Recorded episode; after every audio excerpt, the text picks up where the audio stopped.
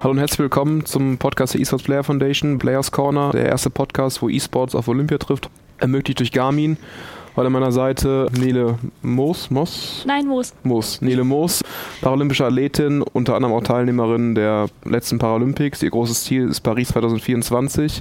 Dazu noch Miki Nugget Maurer, Teil der eSports Player Foundation und seit neuestem auch Teil einer großen eSports-Organisation. Dazu kann sie vielleicht auch später mehr sagen. Ich würde euch auch noch mal kurz das Wort geben. Stellt euch doch gerne mal selber vor.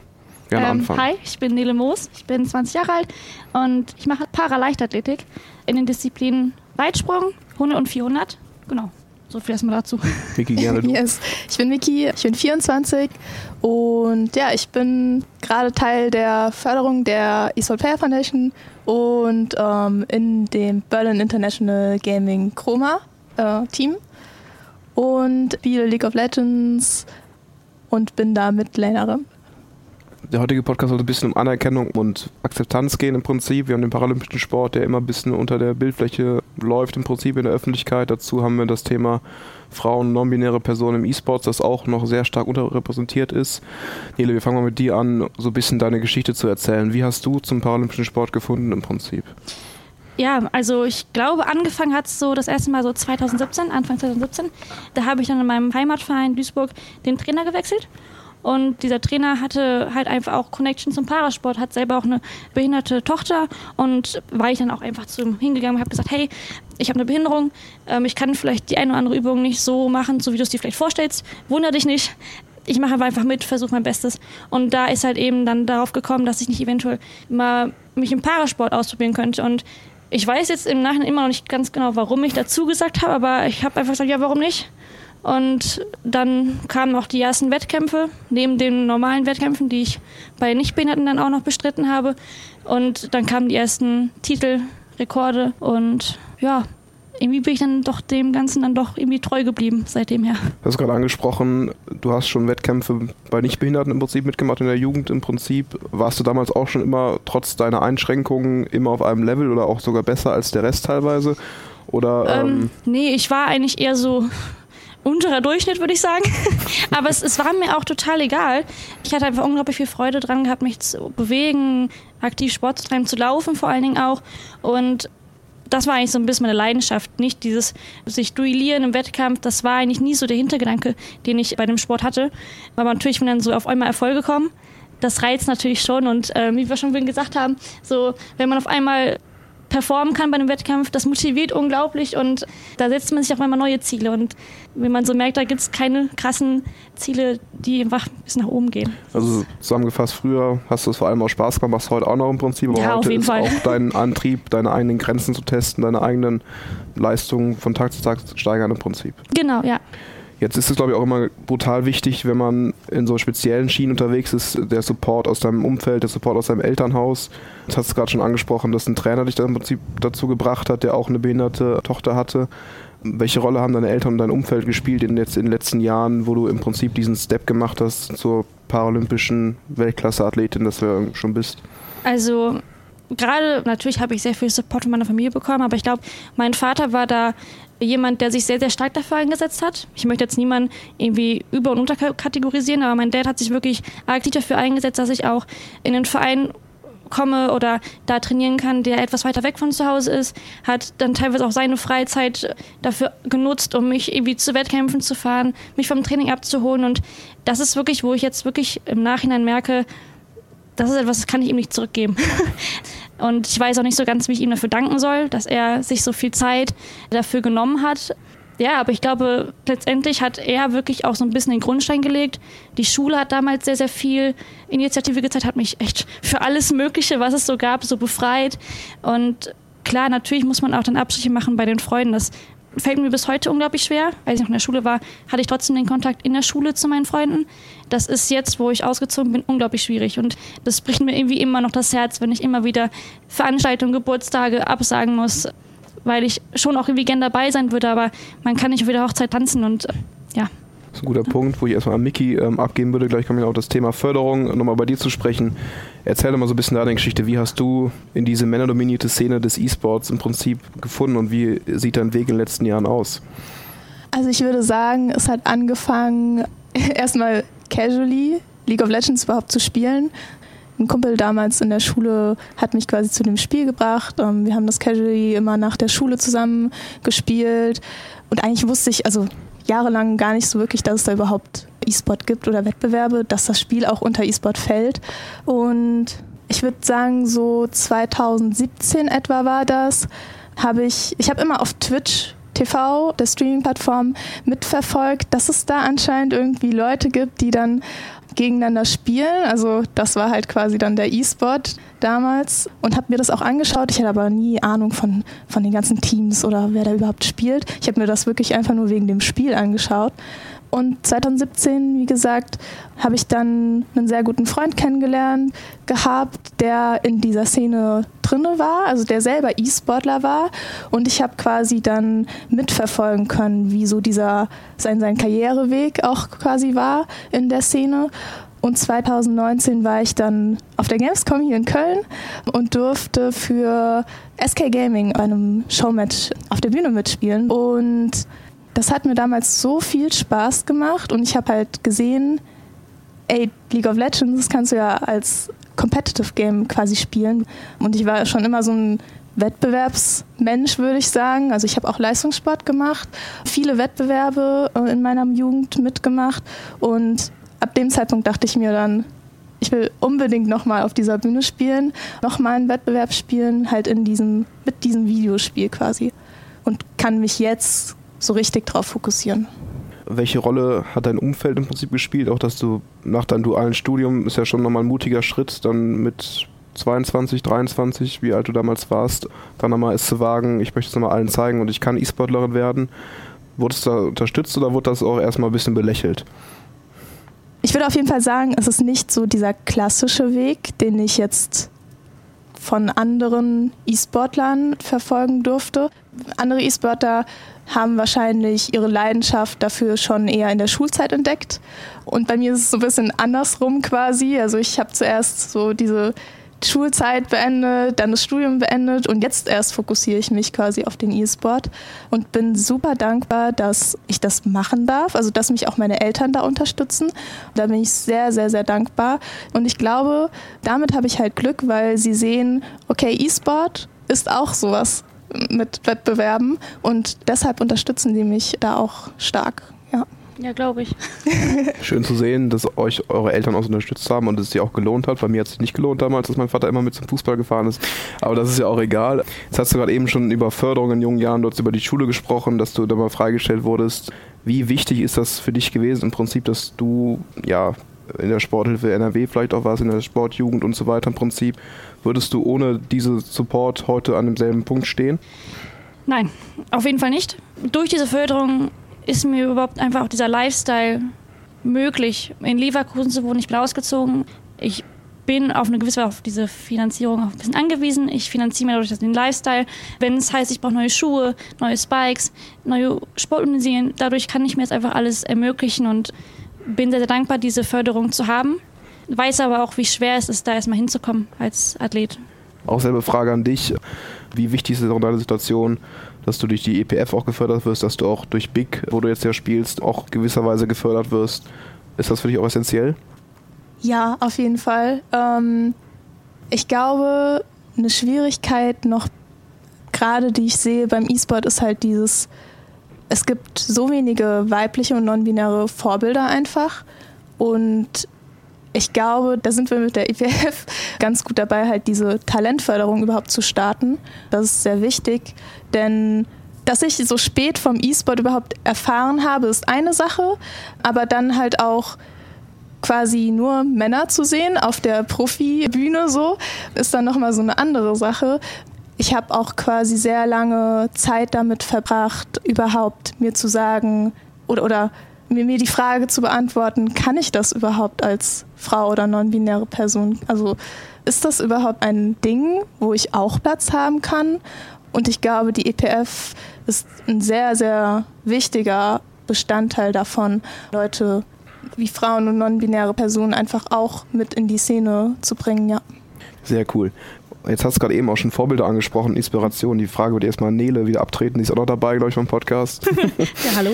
ähm, welche Rolle spielt für dich Vorbilder oder welche Rolle haben für dich Vorbilder gespielt? Also hattest du immer eine Person, wo du hinaufgeschaut hast, auch vielleicht im paralympischen Sport? Oder war das immer dein eigener Antrieb, deine eigene Motivation? Nee, ich habe mich auf jeden Fall durchaus von den anderen Sportlern inspirieren lassen.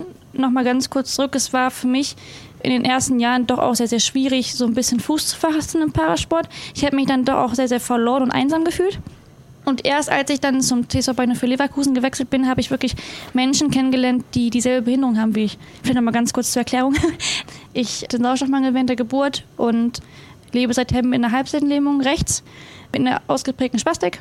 Und das kann man sich im Endeffekt eventuell ein bisschen so vergleichen wie bei einem Schlaganfall. Das sind dieselben Auswirkungen. Das ist eben meine Behinderung.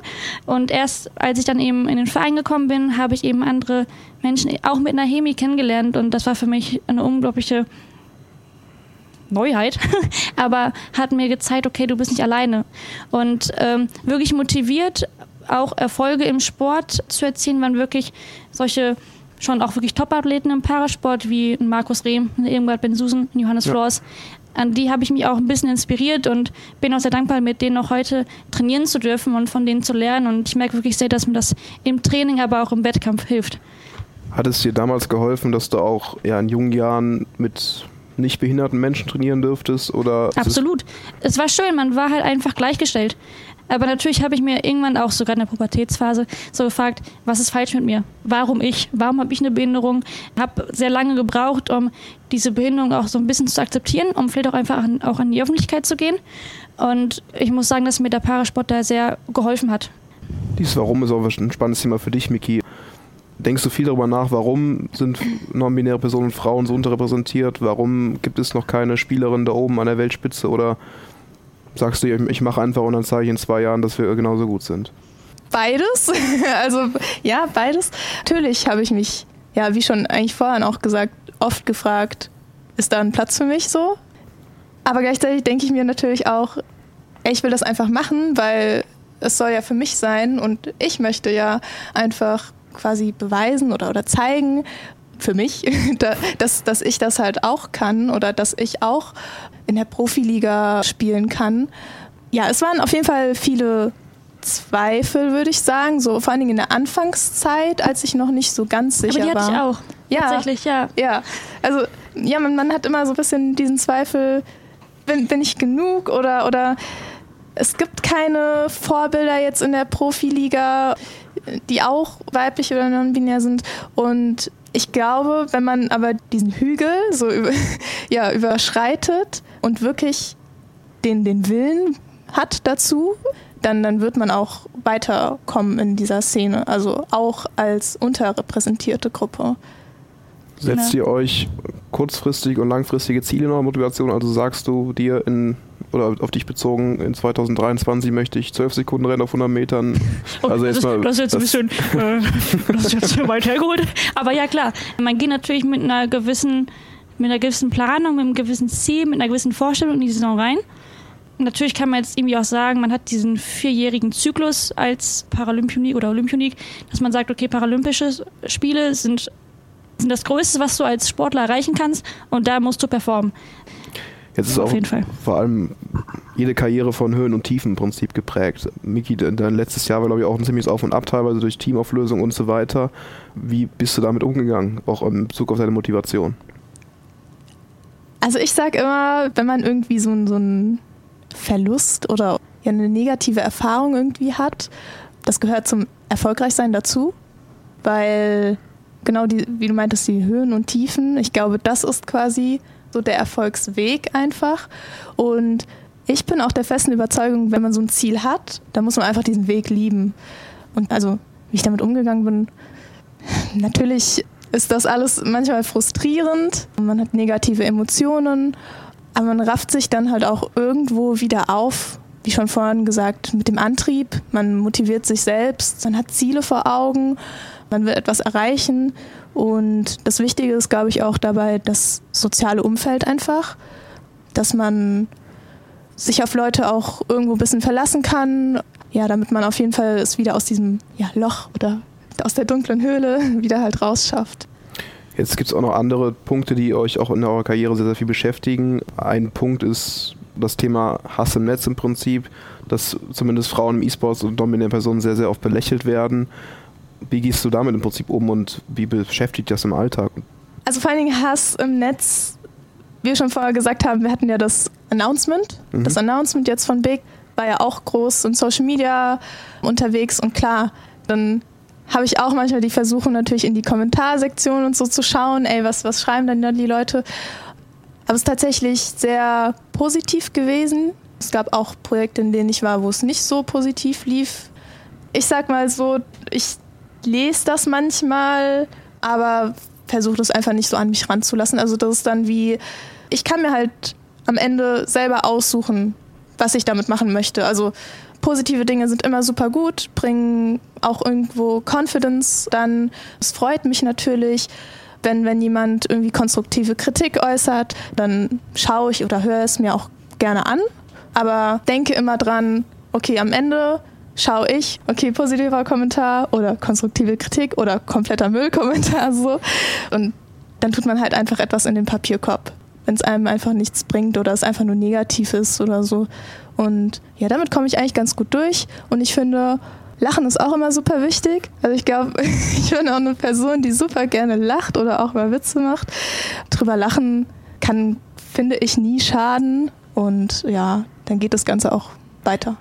Jetzt seid ihr als Paraleichtathleten wahrscheinlich immer deutlich mehr in der Öffentlichkeit, als es eine Mickey ist zum Beispiel. Und bei euch zeigt sich wahrscheinlich ja Hass eher aus. Vielleicht bei dir noch nicht so, aber vielleicht bei deutlich bekannteren Athleten, die schon mehrfach Olympiasieger sind, wenn sie halt bei einem Wettkampf mal nur den dritten Platz gemacht haben oder gar keine Medaille geholt haben. Spielt das für euch eine große Rolle, diese, diese Kommentare? Oder sagt ihr, ich blende es aus, ist mein eigener Fehler irgendwie gewesen oder es hat irgendwie was nicht gepasst? Also es ist, glaube ich, jetzt für mich noch schwierig zu beantworten, weil ich vielleicht auch nicht so sehr unter der Druck, in, also in dieser Drucksituation war, zu performen und eine Medaille mit nach Hause zu bringen, weil man muss auch dazu absehen, von Medaillen hängt auch unglaublich viele Arbeitsplätze ab und ja. unglaublich viel Förderung und in der Situation war ich noch nicht, dass ich jetzt irgendwie das Gefühl hatte, ich bin unter Druck gesetzt worden, eine Medaille nach Hause zu bringen. Vielmehr ist, ist es, dass wenn ich dann mal im Wettkampf bin, dass ich einfach meine Erwartungen erfüllen möchte und mich dann dadurch eher selbst unter Druck setze. Aber so von außen Druck oder auch einfach Hass hatte ich bis jetzt noch nicht.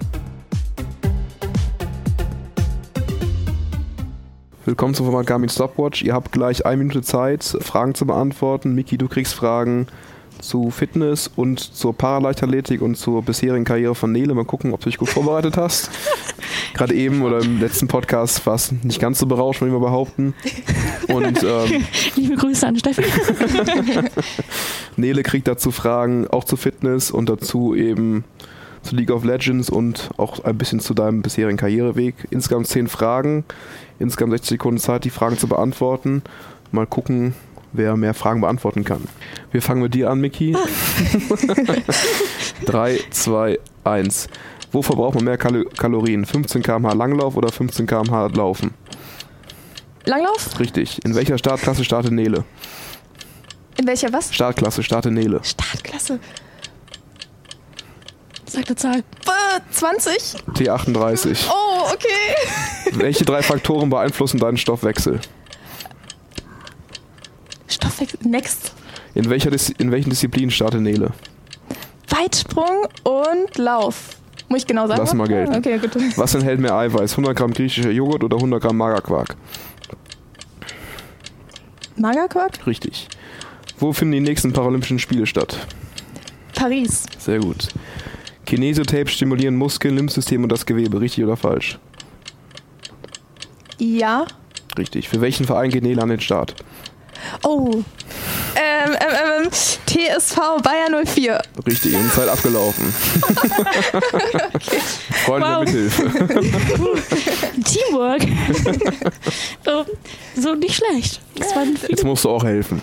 Ja, ja, ist, oh, ähm, schwierig. Ähm, oh Gott. Gut. Bitte nicht böse sein, okay? Alles gut. Bist bereit? Nee, aber egal.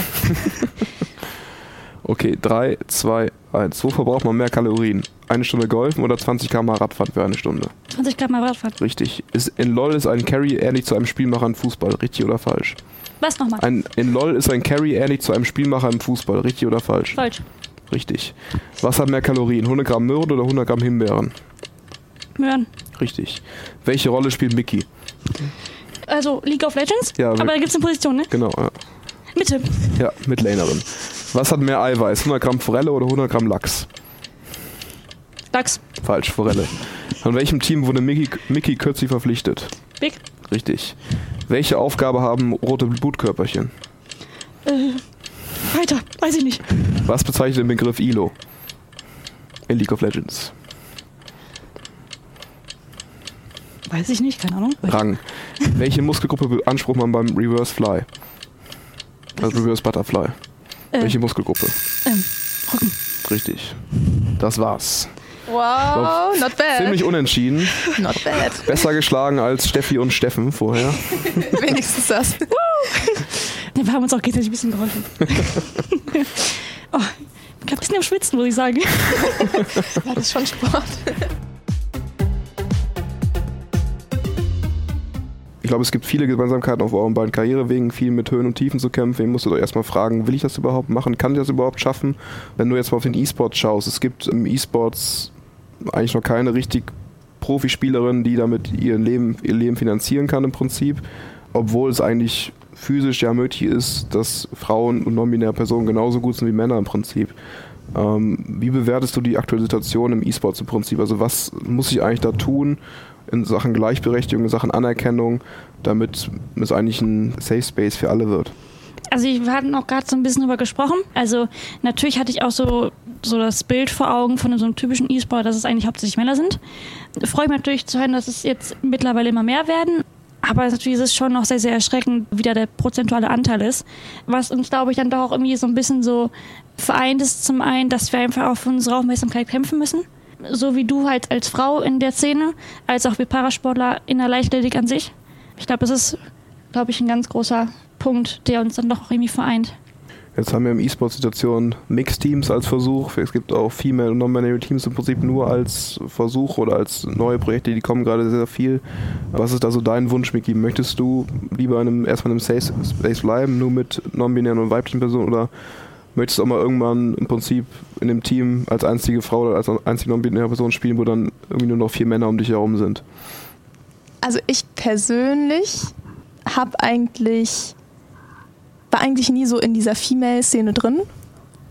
Ich bin tatsächlich persönlich auch eher abgeneigt von, von der Female-Scene, sehe aber auch mittlerweile, dass das Ganze sehr wichtig ist, weil nämlich einfach Awareness geschaffen wird. Das gibt natürlich auch einen Safe Space dann für Frauen. Man hat quasi diese Liga, wo vielleicht hoffentlich andere Frauen und Mädchen dann sehen werden. Es gibt ja auch Frauen, die da spielen und mitspielen und ähm, die auch Wettbewerbe mitmachen. Ich denke, dass deshalb ist das Ganze doch recht wichtig, dass sowas existiert. Aber ja, also ich persönlich möchte auf jeden Fall einfach in der Mixed-Liga spielen, in, in der Profiliga als großes Ziel. Und ja, die Problematik ist so ein bisschen, weil es immer nur Männer waren in den ganzen Teams bis jetzt, hat sich da quasi bestimmt auch so eine Systematik aufgestellt. Also so ein System, okay, wir haben immer Männer in Teams und meine Sicht auf dieses Ganze, wie es jetzt im Moment ist, ist halt als Beispiel, wenn man jetzt eine Frau hat und einen Mann und die haben komplett denselben Skill und es ist wirklich alles gleich, nur das Gender ist halt irgendwie anders und man würde sie tryouten für ein Team, wo, wo sie noch einen Mitspieler bräuchten, würde es meiner Ansicht nach sehr, sehr hohe Wahrscheinlichkeit sein, dass trotzdem der Mann genommen werden würde. Einfach weil das System ist halt einfach so geschaffen, dass gerade einfach hauptsächlich Männer in der, in der Szene oder in den Teams halt sind. Und da müssen halt Organisationen und Teams dann so ein bisschen umdenken, wie kann man das Ganze auch für ja, Frauen zugänglicher machen. Und ich glaube, da muss halt gerade einfach sehr viel passieren. Man muss lernen, man muss Erfahrungen sammeln darüber. Siehst du denn, dass Female Teams als idealen Einschießpunkt für non-binäre und weibliche Personen im Prinzip? Oder siehst du es eigentlich schon so, dass in Zukunft man nicht aus dem Female-Team kommen muss, um in ein Mixed-Team später zu kommen?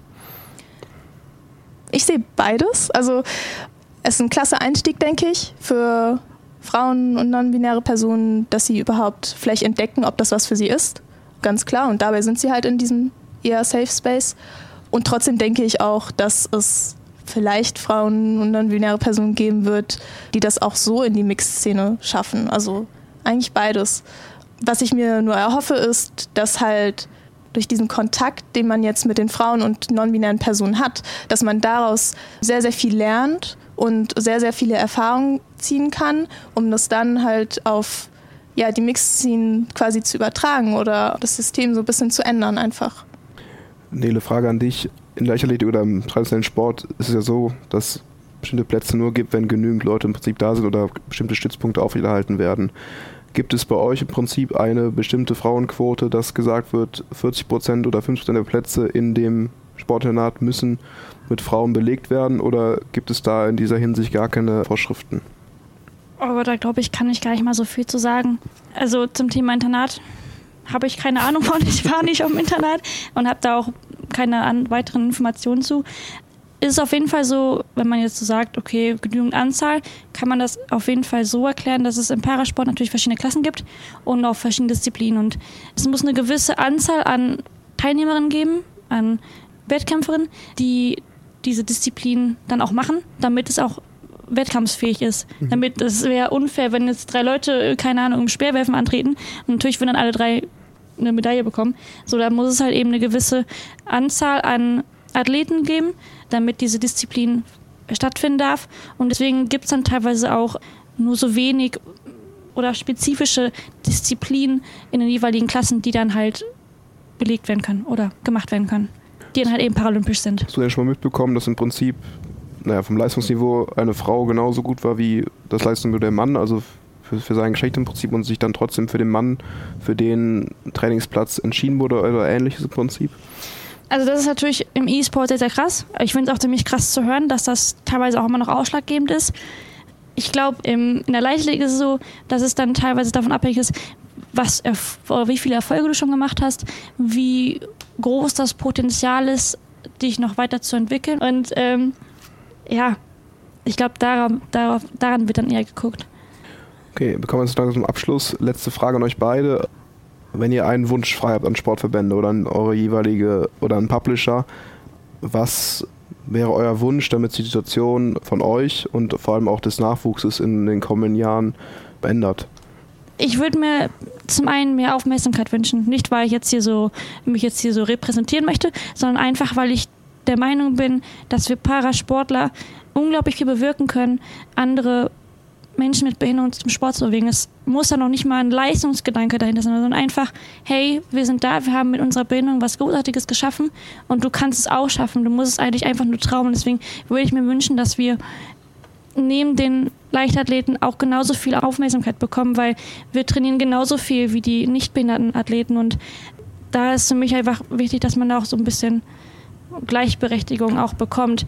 Ein anderer Wunsch wäre auch, dass ich mir wünschen würde, dass in den Sportvereinen und auch die Trainer in den Vereinen sich mehr trauen würden. Das heißt, dass sie sich trauen, auf Menschen mit Behinderung zuzugehen, dass sie fragen und da auch einfach nicht mehr so eine Hemmung ist und da einfach auch keine Abstiche machen von wegen, okay, der Mensch hat eine Behinderung, äh, den packen wir nicht in oder den stecken wir nicht in den Verein oder lassen den nicht zu, weil der einfach nicht zu uns passt oder wir das nicht bedienen können.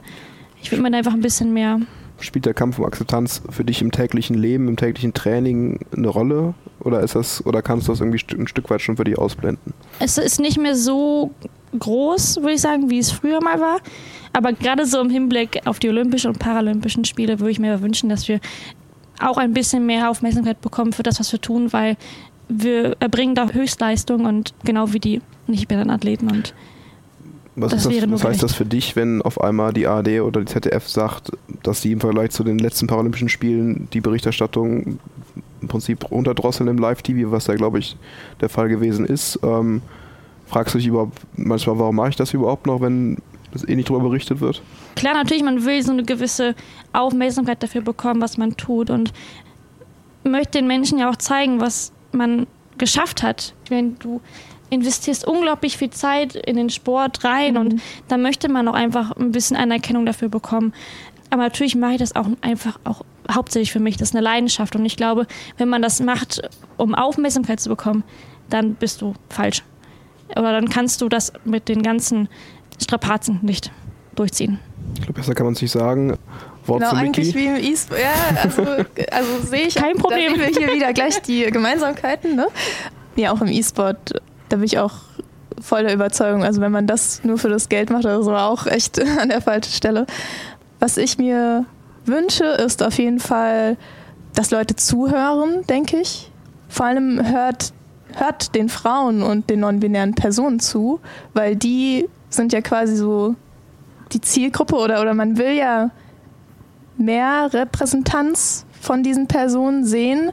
Also sollte man auch dafür sorgen, dass man genau diesen Personen ja dann auch zuhört und da mit den Personen dann zusammenarbeitet und was aufstellt, weil die Personen wissen es ja dann am besten, was sie brauchen. Und weiterhin, dass semi-professionelle und professionelle SpielerInnen unterstützt werden. Ich denke, da ist zum Beispiel ja, die Isopea Foundation gerade super gut dabei, das zu fördern.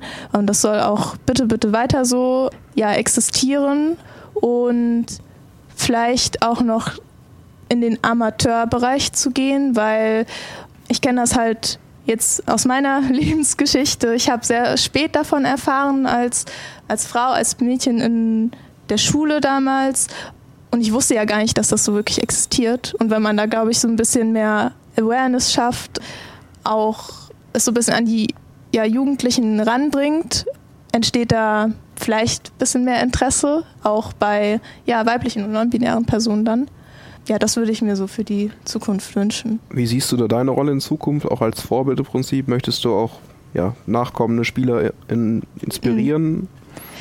Ja, also das mit dem, mit dem Vorbild sehe ich immer so, mich selbst, wenn man mich fragen würde, oh, was ist denn dein Vorbild oder welche Person, tue ich mir immer sehr schwer, jetzt irgendeinen Namen zu nennen. Also ich habe da sehr, sehr viele Vorbilder, weil mich inspirieren immer Personen, die halt einfach das lieben, was sie machen, wo man wirklich sieht, okay, die, die machen das mit Leidenschaft, die sind motiviert und das steckt mich quasi dann auch so ein bisschen an einfach. Und dabei ist es auch ganz egal, woher die kommen, ob das jetzt auch im E-Sport ist, ob das jetzt hier auch im Sport ist, Leichtathletik oder aus der Musik oder, oder also überall einfach, wo Menschen halt wirklich leidenschaftlich dabei sind, das, das inspiriert mich halt. Und deshalb möchte ich da auch selbst für ja in der Zukunft super gerne ein Vorbild halt sein für die anderen Menschen, weil ich gesehen habe, okay, die anderen Menschen inspirieren mich. Dann, dann wäre es super cool, wenn ich, auch wenn es nur eine Person ist oder so am Ende des Tages, wenn ich dann der Person auch irgendwie was geben kann an Inspiration oder Motivation oder Hoffnung oder was auch immer. ja. Schöner Schlusssatz. Vielen Dank, dass ihr da wart, Nele und Miki. Ähm, viel Erfolg in Paris Danke. in zwei Jahren. Viel Erfolg Dankeschön. mit Big im kommenden Jahr. Ja. Das war die fünfte Folge des Podcasts. In der nächsten Folge sind unter anderem Hannes Otschik zu Gast. Dazu noch Simon Flaymenne, League of Legends E-Sportler für Kaufland Hangry Knights in der Second Div der Prime League. Wir freuen uns wieder, wenn ihr einschaltet und bis bald.